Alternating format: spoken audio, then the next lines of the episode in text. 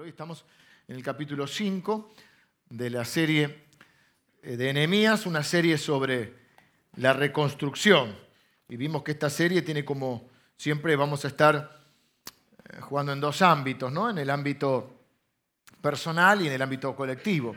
Así que también va a pasar con este capítulo 5, donde estamos aplicando nuestra vida a la palabra de Dios. La Biblia dice de sí misma que es es la palabra de Dios, que es viva, que está viva y que es útil para enseñarnos, consolarnos, guiarnos y un montón de cosas más.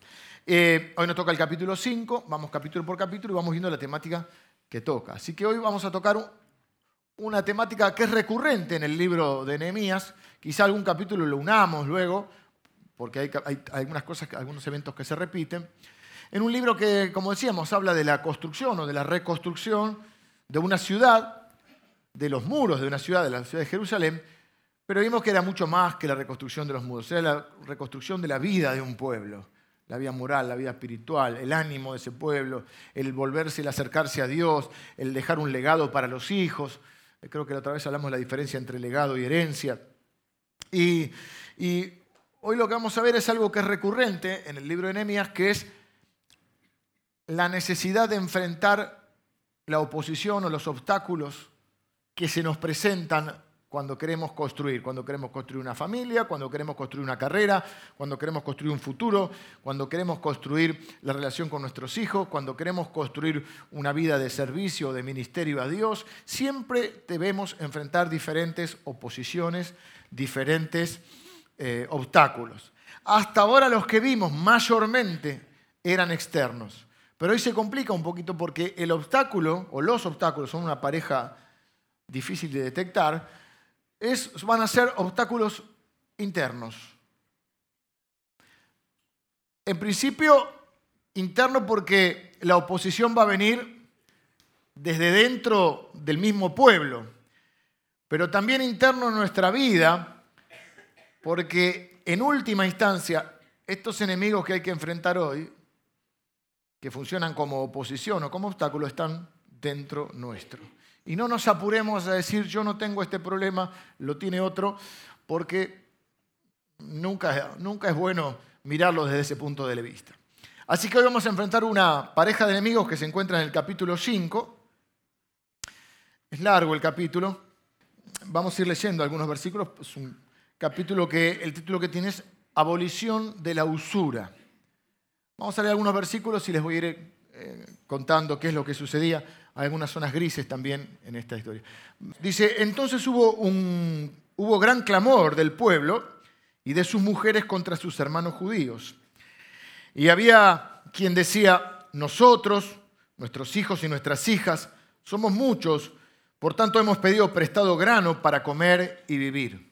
Algunos pedían prestado para comer.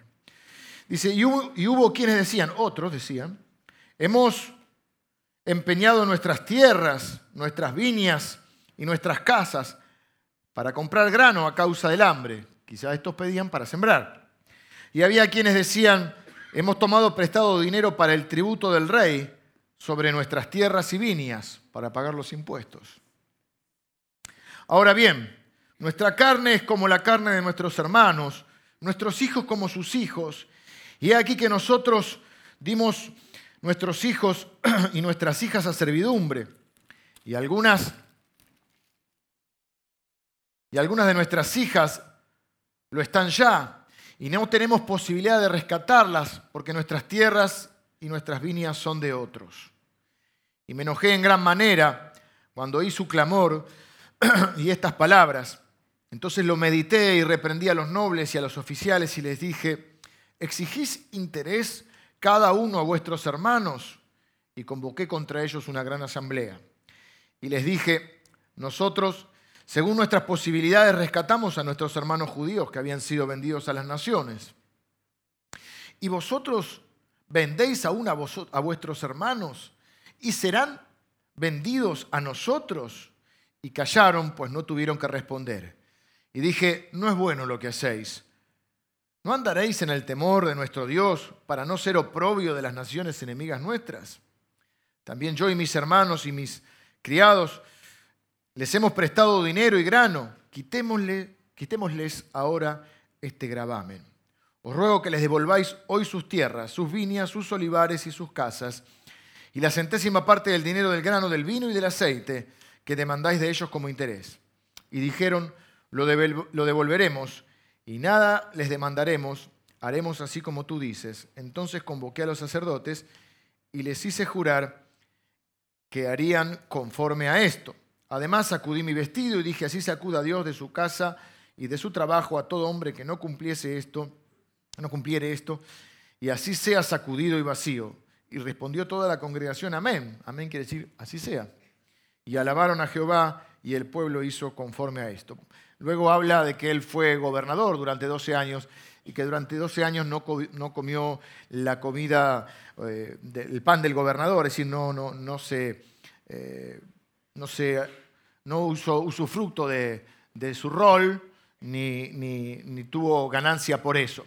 Y termina diciendo el, el capítulo 5, acuérdate de mí para bien, Dios mío, y de todo lo que he hecho por este pueblo. Uno de los temas más recurrentes entonces en el libro de Nehemías es la oposición, la aparición de obstáculos y de oposición. Y en este caso, la oposición que tendrá que enfrentar es interna.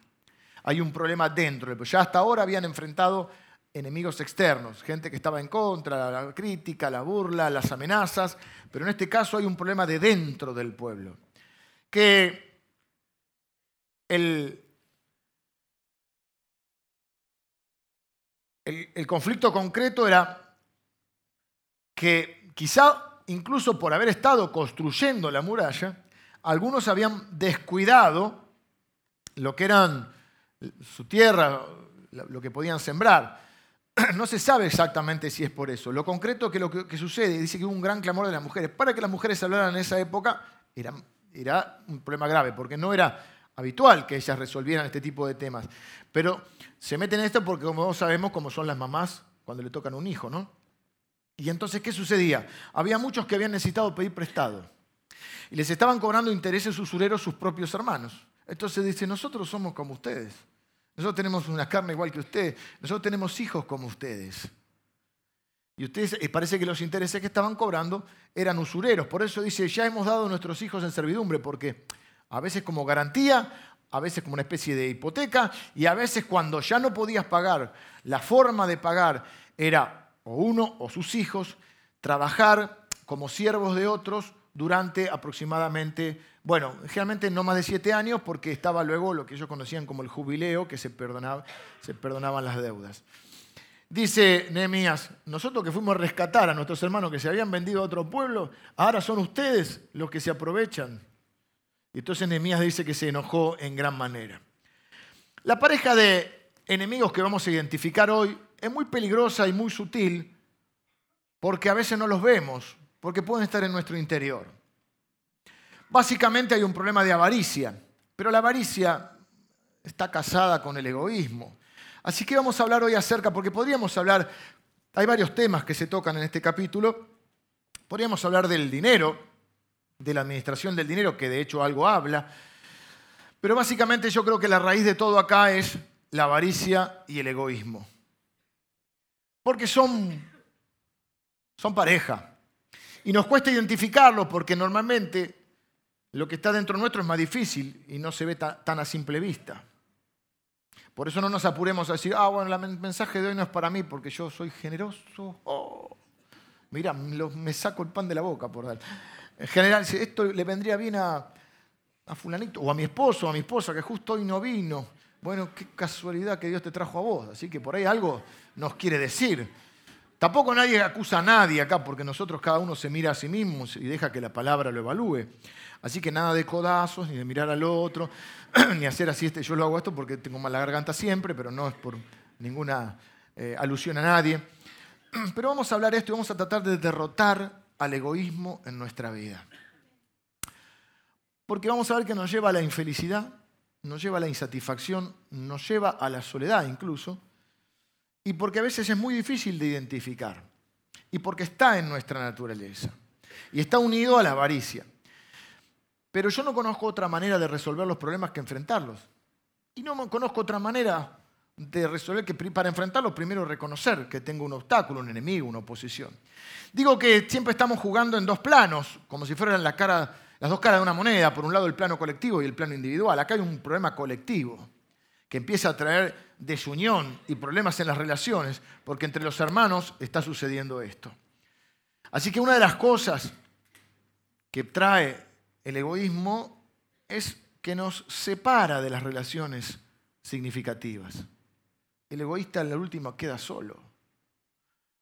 Creo que una de las cosas que a la iglesia siempre, o esta iglesia, por lo menos desde muchos años para acá, nos ha permitido seguir creciendo y todo, es que hemos tenido dificultades externas. Algunas internas podemos haber tenido un conflicto, pero siempre hemos tenido una unidad interna, se ha mantenido una unidad interna. Y creo que eso es una de las cosas, por eso Jesús dijo, te pido que sean uno, que se amen, que sean uno para que el mundo crea, porque lo que permite el amor es una cohesión, una unidad. Y el amor, dice la Biblia, no busca lo suyo. Y el egoísmo justamente, les leo, ya que me lo preguntaban, les voy a leer la definición de egoísmo. Según el diccionario, el egoísmo es el excesivo amor que una persona siente por sí mismo y que le hace atender desmedidamente su propio interés. El egoísmo es el... Todos los sismos siguen a alguien, ¿no? El cristianismo sigue a Cristo, el egoísmo sigue al ego, es el amor por uno mismo. Mucha gente dice, no, el problema que yo tengo es que yo no me amo. Créeme, querete, ¿se acuerdan? Te voy a decir una cosa. Vos podés tener un bajo concepto de ti mismo, lo que se conoce como una baja autoestima. Eso no significa que no te ames. Porque Jesús dijo, miren, la solución para todo es que cada uno ame al otro como se ama a sí mismo. Así que no confundamos baja autoestima ¿eh? con amarse. Todos nos amamos, todos tratamos de cuidarnos, todos tratamos de, velar por nuestros intereses. Y la avaricia, el egoísmo es el esposo, la avaricia es la esposa, se define como el afán de poseer muchas riquezas por el solo placer de atesorarlas sin compartirlas con nadie. Estas son definiciones que uno encuentra en cualquier diccionario común. Es decir, que están unidas. Jesús habló mucho, que la, raíz... Mire, los dos temas que más habló Jesús en la Biblia, o que se registran Número uno, habló mucho acerca del temor. Evidentemente, el temor, porque dice, no, yo no tengo miedo, bueno. Sin embargo, si Jesús habló de estos temas es porque, porque sabe que luchamos con estos temas. Y en cada etapa de la vida tenemos diferentes temores. Cuando somos niños tenemos algunos temores, en la juventud tenemos algunos temores, generalmente más relacionados con el futuro. Con el temor siempre es futuro. Porque uno no tiene miedo de lo que le pasa, tiene miedo de lo que le puede pasar. Si yo no tengo miedo de estar enfermo si estoy enfermo, tengo miedo de estar enfermo cuando estoy sano. Cuando estoy enfermo puedo tener miedo de perder calidad de vida, puedo tener miedo de morirme, puedo tener miedo que me... Pero siempre el miedo es futuro y es un falso profeta que te anuncia Apocalipsis. Por eso la Biblia dice que el amor echa fuera el temor. ¿Cómo contrarrestamos los temores? Con la palabra de Dios. ¿Y qué, qué hablaba Jesús? No tengan miedo. Domingo pasado hablamos. ¿Cuánto más Dios? Si ustedes le dan cosas a sus hijos, ¿cuánto más Dios? ¿Cómo no nos va a dar todas las cosas? ¿Qué no hará Dios por nosotros? Es decir, de alguna manera es un tema recurrente en la predicación de Jesús. Y es un tema recurrente en nuestra vida. A diferentes edades, diferentes miedos. ¿Eh? Por poner un ejemplo, la mujer está por formar una familia, miedo a no poder quedar embarazada, porque embarazada, miedo a que el, que el nene sea sanito, luego miedo a que le pase algo. Bueno, toda la vida, y después somos grandes, tenemos otros miedos, siempre enfrentamos miedos. El otro tema del que Jesús habla, aunque parezca raro, es acerca de la administración del dinero. Que yo no voy a centrar esta prédica en el dinero, y ustedes saben, si vienen a la iglesia y si no, se lo decimos, que en esta iglesia no pedimos dinero. Cada uno aporta voluntariamente lo que quiere, pero eh, y no hablamos específicamente, salvo como en nuestro caso, que bueno, toca el tema porque toca este capítulo, y vamos, estamos yendo capítulo por capítulo. También nos tocó el capítulo 3, que era solo la distribución de, las tareas, y vimos ahí que Dios también nos puede hablar con, con cualquier pasaje de la Escritura. Y Jesús dice, plantea esto, dice, el dinero es una gran herramienta, pero es muy mal Dios. Si es una herramienta en tu vida, no hay ningún problema. No dice que el problema es el dinero. Dice que la raíz de todos los problemas, de todos los males, es el amor al dinero. Podés tener dinero y no amar el dinero. Poder no tener un mango y amar el dinero. Aunque en general está relacionado con cierta acumulación. Pero lo que Jesús dice es que no tenemos que guardar de toda avaricia. La avaricia es el, es el excesivo amor por ese dinero, por la acumulación, por el solo fin, con el solo fin de acumularla. Están, están relacionadas, y es lo que sucede acá. Estaban reconstruyendo la ciudad, están viendo todos trabajando, y de repente hay unos que empiezan a cobrar interés usurero a sus propios hermanos. Quiero decir varias cosas. No voy a hablar mucho del dinero, pero quiero decir una cosa. Yo no doy consejos, pero un pensamiento que veo acá en la escritura. Deberíamos tratar de vivir con lo que tenemos.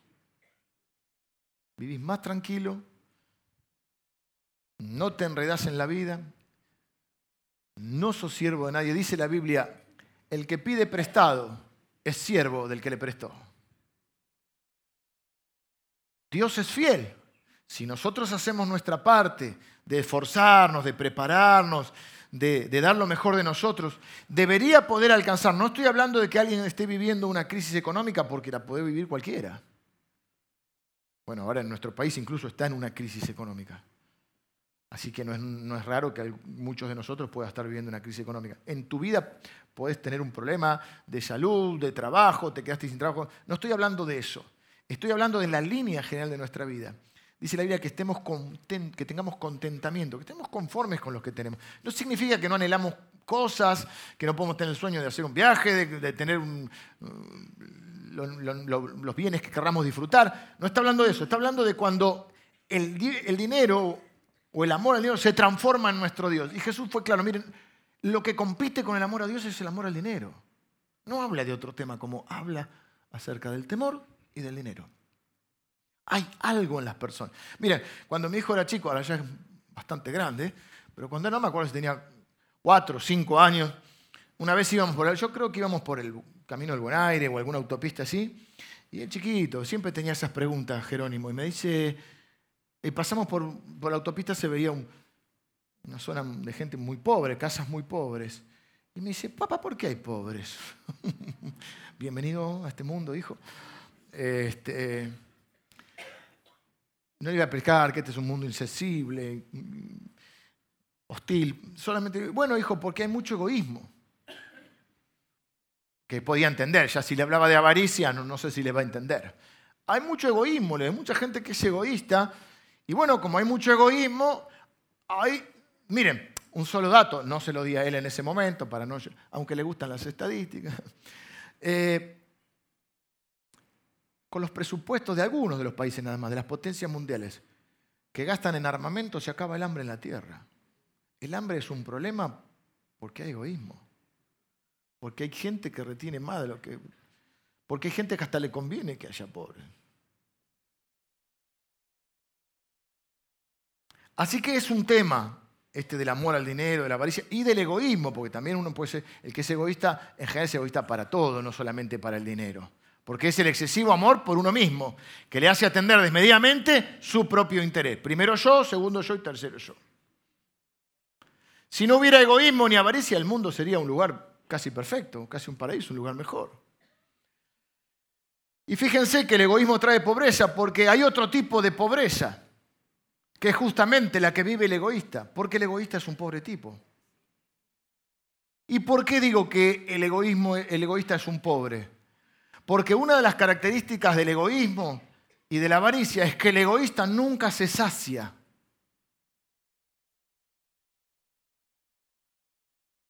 Por eso dice la Biblia que la raíz de todos los males es el amor al dinero. La trampa del egoísmo y de la avaricia es que nunca te sacia, porque siempre quiere más.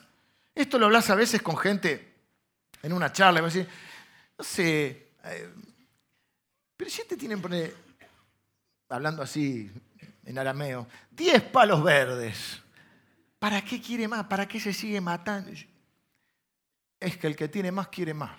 Casi como que queda bien eso. Fíjense que hasta lo hablamos como es una mentalidad de negocio, una mentalidad de comerciante. No, es una mentalidad vara. Yo no digo que nadie salga a regalar todo, pero lo que digo es, no puede disfrutar de lo que tiene porque quiere más.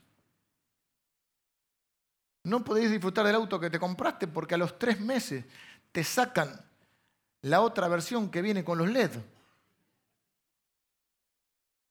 Este mundo está diseñado para entrar en eso. ¿Qué son las modas? Yo no estoy en contra, no, no, estoy, no, me estoy volviendo antisistema, esto es una descripción.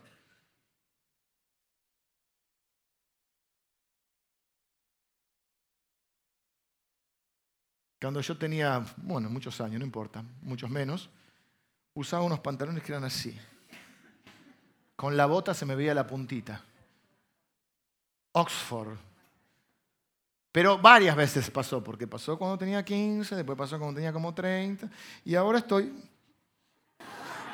con los chupines.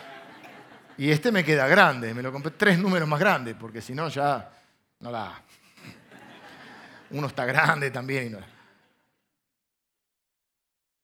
Me casé con un saco cruzado, parecía Don Johnson. Unas sombreras así. Ahora tengo uno que... Si respiro y sale el botón, le saco un ojo a alguien. Va, directamente no lo abrocho. Parezco un tanito recién bajado del barco. La moda. Los zapatos de las hermanas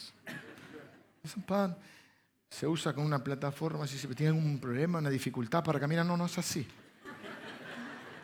Antes era puntita aguja, redonda. O sea, ¿qué es eso? Es que vos ya necesites otra cosa. A veces hay ocasiones, ponele si viajás o si te pasa algo, que vos de repente, algo bueno me refiero, ¿no? Y que de repente decís, che, pero estuve un mes con una valijita. Quiere decir que vos podrías vivir con esa valijita. Pero los cuatro roperos de tu casa no alcanzan. Hay que llamar a Maricondo, como dijo el pastor Javi Gómez. ¿Cuántas cosas que no necesitamos? Ahora la pregunta, ¿te hace feliz? No sé qué, qué sé yo, está ahí, ocupando lugar. Había un grupo cobrando interés usurero, aprovechándose de la necesidad de sus hermanos, que habían pedido préstamos y contraído deudas. Y ahí es donde te vuelvo al tema que dije, no doy consejo, pero quiero decirte, deberíamos poder vivir con lo que tenemos. ¿Cuántos problemas nos ahorraríamos? Si no estuviéramos... Miren, Dios es fiel, si nosotros nos esforzamos, la Biblia enseña que debería alcanzarnos para cumplir con Dios, ser fieles a Dios, todo lo que tenga que hacer con diezmos, ofrendas. Proveer para nuestra familia, porque dice la Biblia que el que no provee para su familia es peor que un incrédulo y niega la fe. Hay un orden que la Biblia establece de, digamos, para bendecir a otros, ¿no? Dios, la familia. Luego dice que deberíamos poder construir para el futuro. No es falta de fe. Jesús dijo, si vas a construir una torre, saca el cálculo de cuánto te va a costar. No digas vivo por fe para justificar que estás viviendo irresponsablemente. ¿Sí?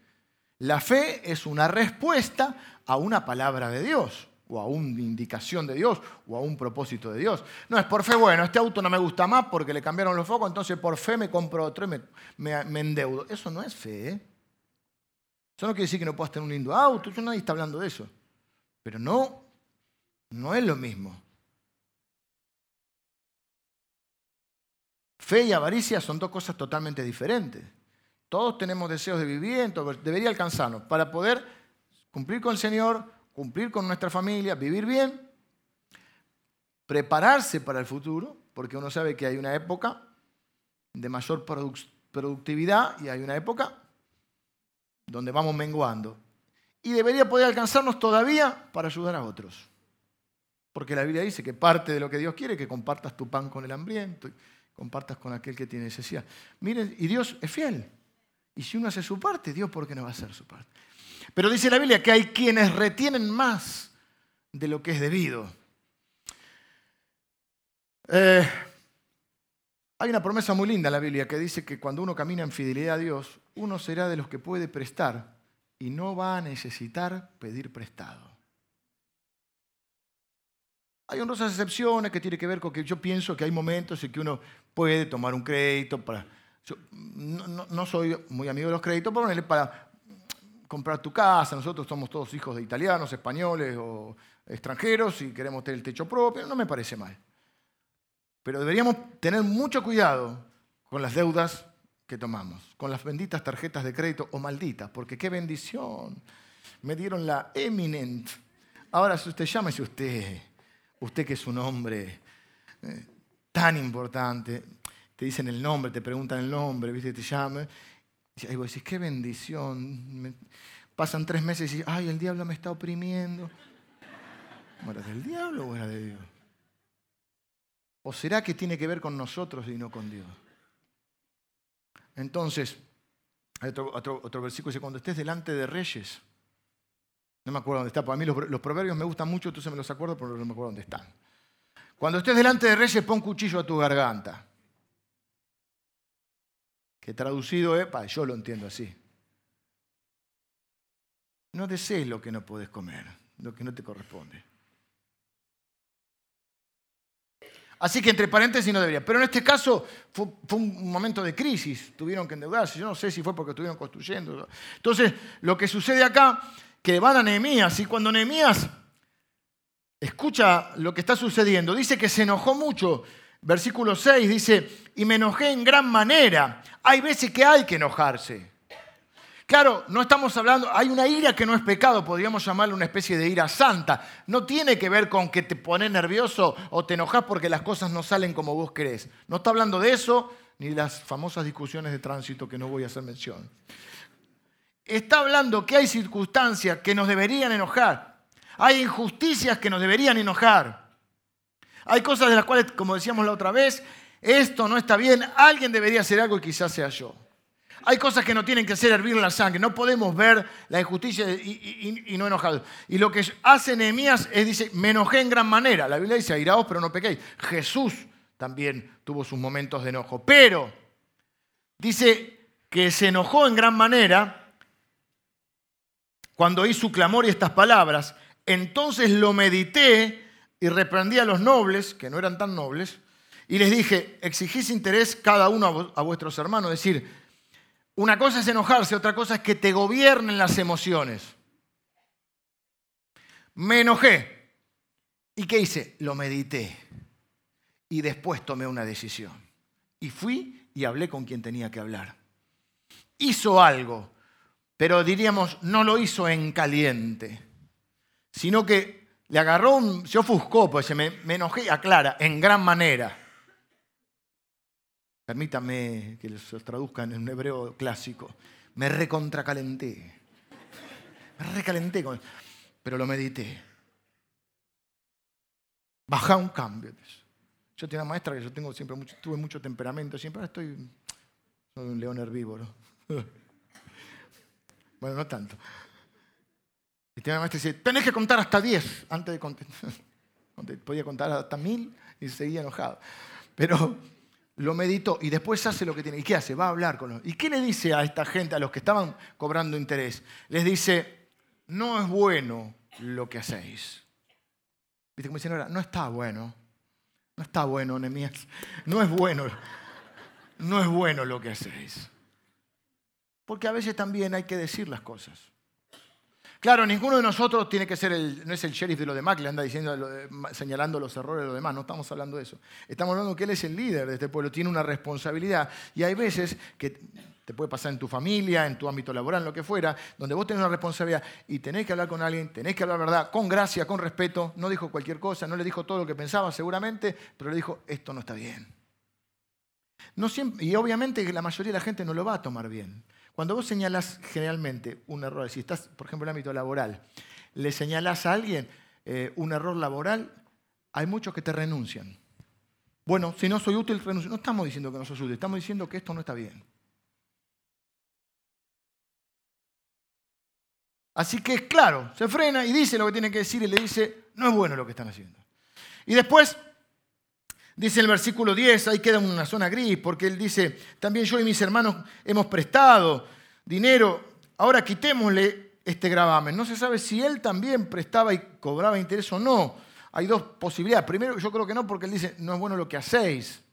Pero después dice, quitémosle este gravamen. Capaz porque se incluye, ¿viste? Cuando vos te incluís como para que suene menos mal la cosa. Y che, vamos, vamos a dejar de hacer esto, pero es el otro el que lo está haciendo, ¿no? O que realmente él también, lo cual sería un gesto de humildad y de reconocimiento, que él diga, yo también caí en esto, pero no está bueno. No sé, no, no, es claro. De las dos maneras, lo que sí es claro, que él corrige esta situación. El egoísmo y la avaricia te llevan siempre a la insatisfacción. Es la trampa en la que caes, porque nunca te sacia. La gente que no puede derrotar a estos enemigos vive en un estado de insatisfacción, que no es otra cosa que otro tipo de pobreza, porque al fin y al cabo nunca te alcanza lo que tenés. Por eso es una pobreza, es una necesidad insatisfecha o un deseo insatisfecho. Y entonces como caes en esta trampa de la avaricia y el egoísmo, que es pensar en vos y en vos y, anhelar más, no podés disfrutar ni de lo que tenés, ni de la vida, porque estás tan centrado en vos mismo que estás distraído de las demás personas y estás distraído de Dios, tu Padre, que rico. Y no podés disfrutar de lo que tenés. En Lucas capítulo 12, Jesús cuando hace esta advertencia que dice, guardaos de toda avaricia, guardaos, cuídate de esto, protegete de toda avaricia, porque la vida del hombre no consiste en los bienes que posee o en la abundancia de los bienes que posee. Y ahí cuenta una historia de un hombre que empieza a acumular, a acumular, y ya no le alcanzan los graneros que tiene para acumular. Antes se, ahorraba en, granos, ahora se ahorra en dólares. Y ya el colchón no le entraban más dólares. Y entonces dice, ya sé que voy a hacer, voy a hacer un granero más grande y voy a derribar, voy a hacer uno más grande. Y, mientras eso, aparece Dios y le dice, necio, esta noche vienen por tu alma ¿Y lo que has provisto de quién será? Algunos ni han provisto. Pero ponele que provisto, que has provisto. ¿De quién será? Quiere decir que este hombre no tiene con quién compartirlo. Porque podría ser de los hijos, de la esposa, de los hermanos.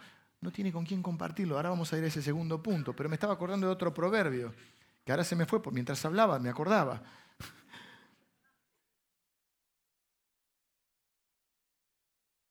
Esta noche vienen por tu alma y lo que has provisto, ¿de quién será? Ah, la Biblia dice, he visto un mal debajo de la tierra. La sabiduría es por observar.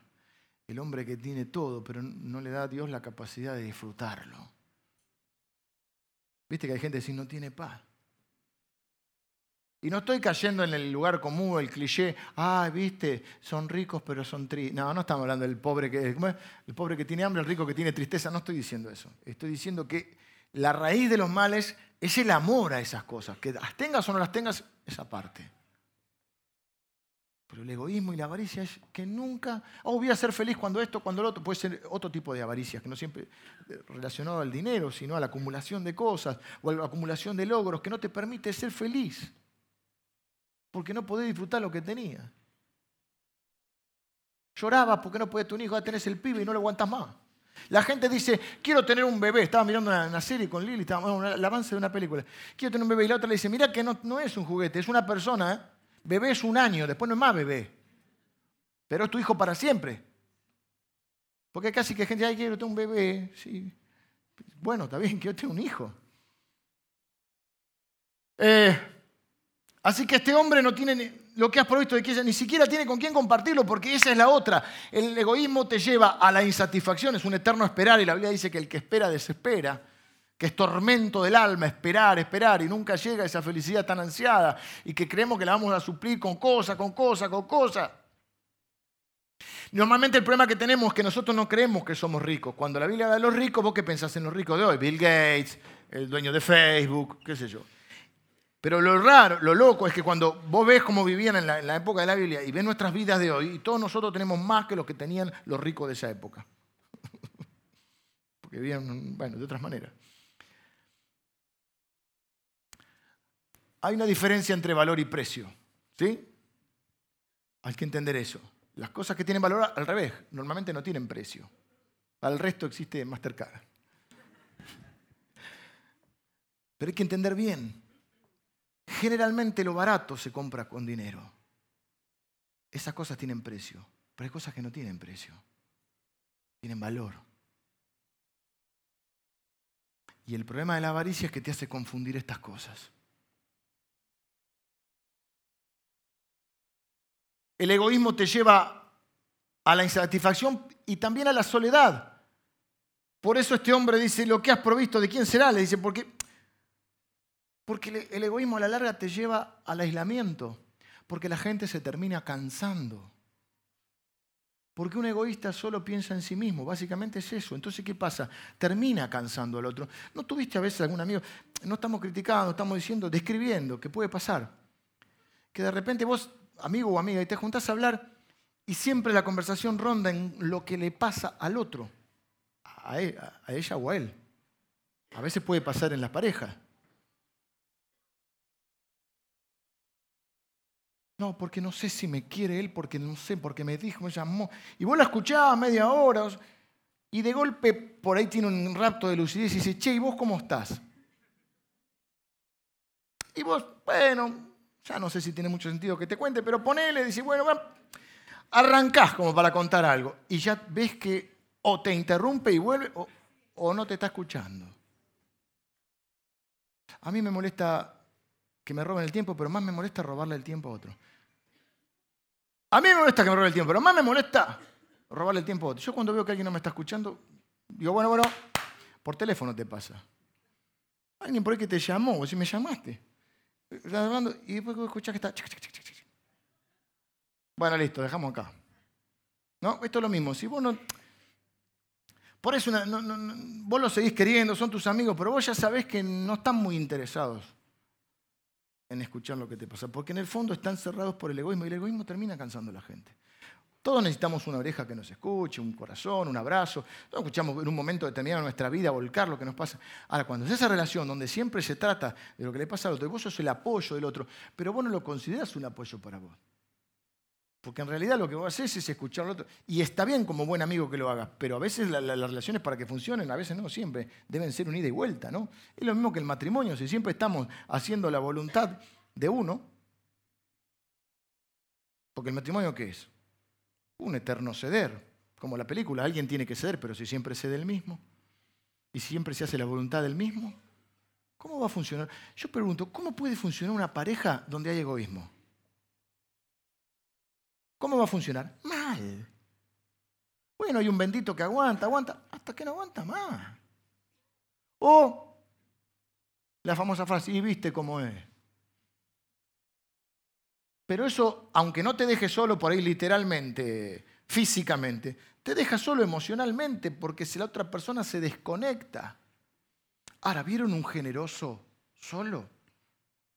Bueno, sí, yo fui generoso con alguien y no. Bueno, eso es un caso porque por ahí sembraste y no era buena tierra. Pero en la línea general de tu vida, lo que siembras vas a cosechar. Y la gente que siembra generosamente, dice la Biblia, cosechará generosamente. Y no es un pasaje solo para usar en la ofrenda. Hay gente que es generosa con su tiempo, hay gente que es egoísta con su tiempo. Hay gente que es generosa con sus sentimientos, con su, con su dedicación, con su entrega. Hay gente que no. Y el egoísmo te lleva a la insatisfacción y te lleva a la soledad.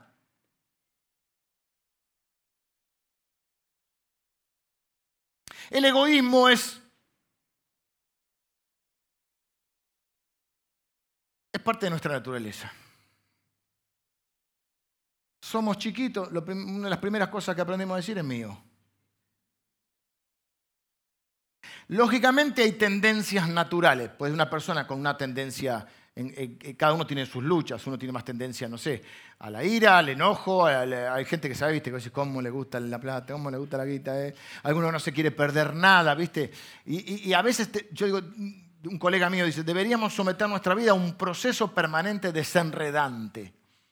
A veces decimos, no quiero servir a Dios, que servir a Dios, pero no tengo tiempo, tengo tiempo, y, te aparecen nuevas oportunidades y te sumas, en todas. Después quieres tener tiempo. Porque para tener más de lo que ya tenés.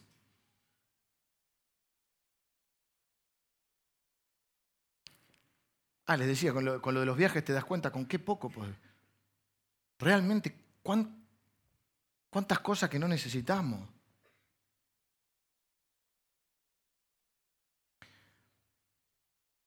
Esta es nuestra naturaleza. Chiquito le regalas su juguete, juega con la caja, ¿viste? Fortuna, el muñequito ese, la muñequita, hay unas muñequitas así, fortuna, y juega con la caja. Bueno, las muñequitas juegan, pero ponele, Está con la caja ahí porque es colorida. Y el juguete queda ahí. Hasta que viene un competidor. Se acerca gateando y quiere manotear el juguete. E inmediatamente con la caja se le dará en la cabeza para que aprenda que eso es mío. Porque lo que aprendemos es mío. ¿Qué es lo que nos tienen que enseñar nuestros papás? ¿Qué les enseñamos a nuestros hijos? Hay que compartir.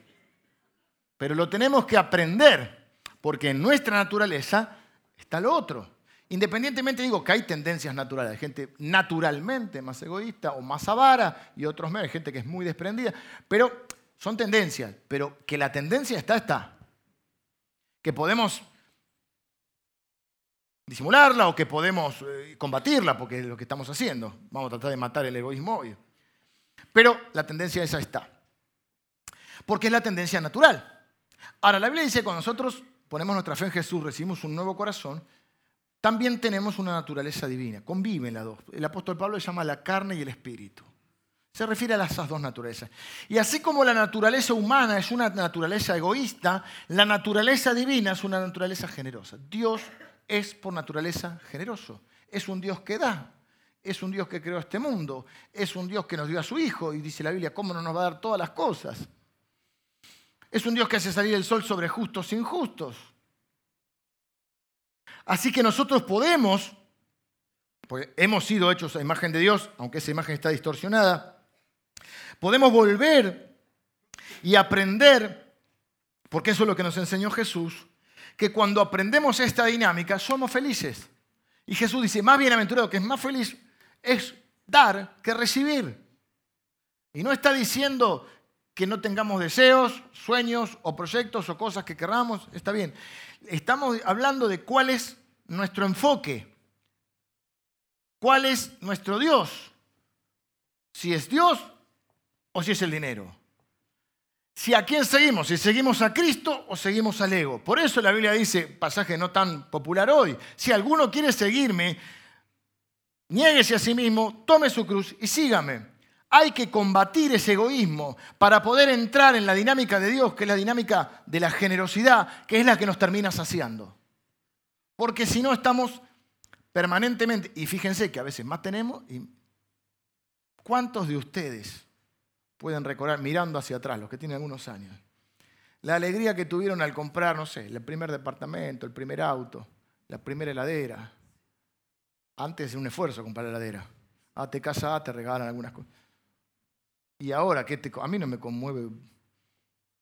Buah, por ahí si es una Ferrari puede ser. Pero hoy ya no te mueve la aguja en ninguna de esas cosas. Porque te va dando cuenta. Sin embargo, seguimos en esa trampa. Y creemos que es tener mentalidad emprendedora, creemos que es mentalidad de, comercio, que el no saciarse, el sacar ventaja. ¿Cuánto más querés sacarle? ¿Cuánto más querés bajar? Estaba ahogado y le compré el auto por el 60%. ¡Qué bendición! De eso no es bendición. Te aprovechaste del otro que estaba necesitado. Eso es un acto de miseria.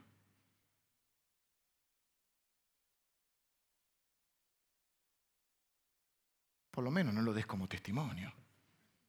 Porque si lo das como testimonio, estás cayendo en que ya no te diste cuenta. Porque es un enemigo sutil.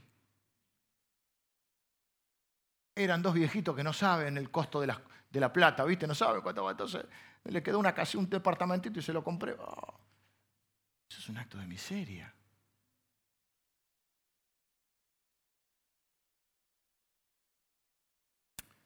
Tengo que terminar. La generosidad es la naturaleza de Dios. Miren qué linda figura usa el apóstol Juan. Dice, si alguien ve tener necesidad a su hermano y cierra contra él su corazón, una figura tremendamente descriptiva. Cuando alguien es egoísta, cierra el corazón. La contrapartida es que cuando alguien es generoso, ¿qué hace? Abre el corazón. Abrir su corazón a los demás. Y yo creo que, y, yo sé que esta es una iglesia generosa, pero bueno, todo es el capítulo que toca y es la palabra de Dios y, tendrá una utilidad para todos nosotros. Y cada uno revisará si está siendo egoísta en su matrimonio, en su, no sé, en algún aspecto de su vida. Si hay mucha insatisfacción en nuestra vida, quizás estamos muy centrados en nosotros.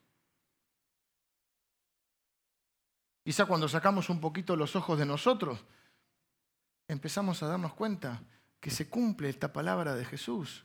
Qué más bienaventurado dar que recibir. Dice Proverbios, hay que, poneme Proverbios, el, creo que es 24. Hay quienes reparten, lo voy a leer ya porque me da 11.24. Hay quienes reparten y les es añadido más. Ese es un ciclo virtuoso, diríamos, un ciclo de bendición. Es cuando el pacto que Dios hace con Abraham dice, te bendeciré y serás bendición. Hay quienes reparten y les es añadido más. Dice, no, pero yo voy a la iglesia todos los domingos y, y este no viene nunca y mira cómo le va. Y, pero por ahí es generoso. Y el principio se aplica para todos. No dice que el que va a la iglesia le añade más, no que esté mal venir a la iglesia. Estoy diciendo que es otro principio. Hay quienes reparten y les es añadido más. Y hay, quienes, y hay quienes retienen más de lo que es justo. O sea que lo que deberíamos buscar es la justicia. Por eso Jesús dijo, busquen primeramente el reino de Dios y su justicia. Buscar la justicia. Que tu trato sea justo. No ventajoso para vos, justo. pero vienen a pobreza, porque retienen que más de lo que es justo. El alma generosa será prosperada y el que saciare, él también será saciado. Es decir, el que suple la necesidad de otro, también sus necesidades serán suplidas. Este no lo tenía, pero mira qué lindo. El que acapara el grano, el pueblo lo maldecirá. Ahí va el hijo, el miserable. Pero bendición será sobre la cabeza del que lo venda. Ni siquiera te pide que lo regales, te pide que lo venda por lo que es justo. Aunque poco podés regalar también. Así que la contraposición al egoísmo sería la generosidad, abrir el corazón. Hay un experimento, vengan los músicos, yo termino. Un experimento que hicieron con los monos, no lo recuerdo, lo recordé en el primer servicio, voy a tratar de reconstruir la, historia. Aparentemente, una de las formas de, atrapar a los monos es que, yo dije, banana, no, con los maníes, le ponen maníes, el mono mete la mano por una especie de tubito o de aberturita así, caza los maníes, y cuando quiere sacar no puede. Y vos podés creer que el mono no larga, che. No voy a decir que descendemos de los monos. No larga y lo atrapan. Y esto es lo que dice la Biblia. Hay quienes retienen más de lo que es debido. Y te atrapa el egoísmo y te atrapa la avaricia. Pero dice la Biblia, pero el alma generosa será próspera. Abra la mano, que la mano de Dios es más grande y el que saciare será saciado. Y, el alma, y no estamos pidiendo dinero, no estamos hablando de la ofrenda, estamos hablando de una actitud de la vida. Qué experiencia linda que uno puede empezar a vivir en la vida, de entrar en un ciclo de bendición. Donde Dios, dice la Biblia otro versículo, eh, estoy recordando, espere. Dice que Dios da semilla al que siembra y pan al que come como Dios es fiel, pan te va a dar siempre para que comas. Pero también te da semilla. Ahora, si vos te comes la semilla, no te vuelve a dar semilla. Porque ¿a quién le da semilla? Ah, porque Dios es inteligente. ¿Para qué le va a dar semilla? No, no le dé semilla porque se la come la semilla. Dale pan, porque yo soy fiel. Pero semilla no. Semilla, ¿para quién se la doy? Al que siembra. Porque ese es el ciclo de Dios. Y cuando dice hay quienes retienen más de lo que debido, es que se están comiendo la semilla, parte de la semilla.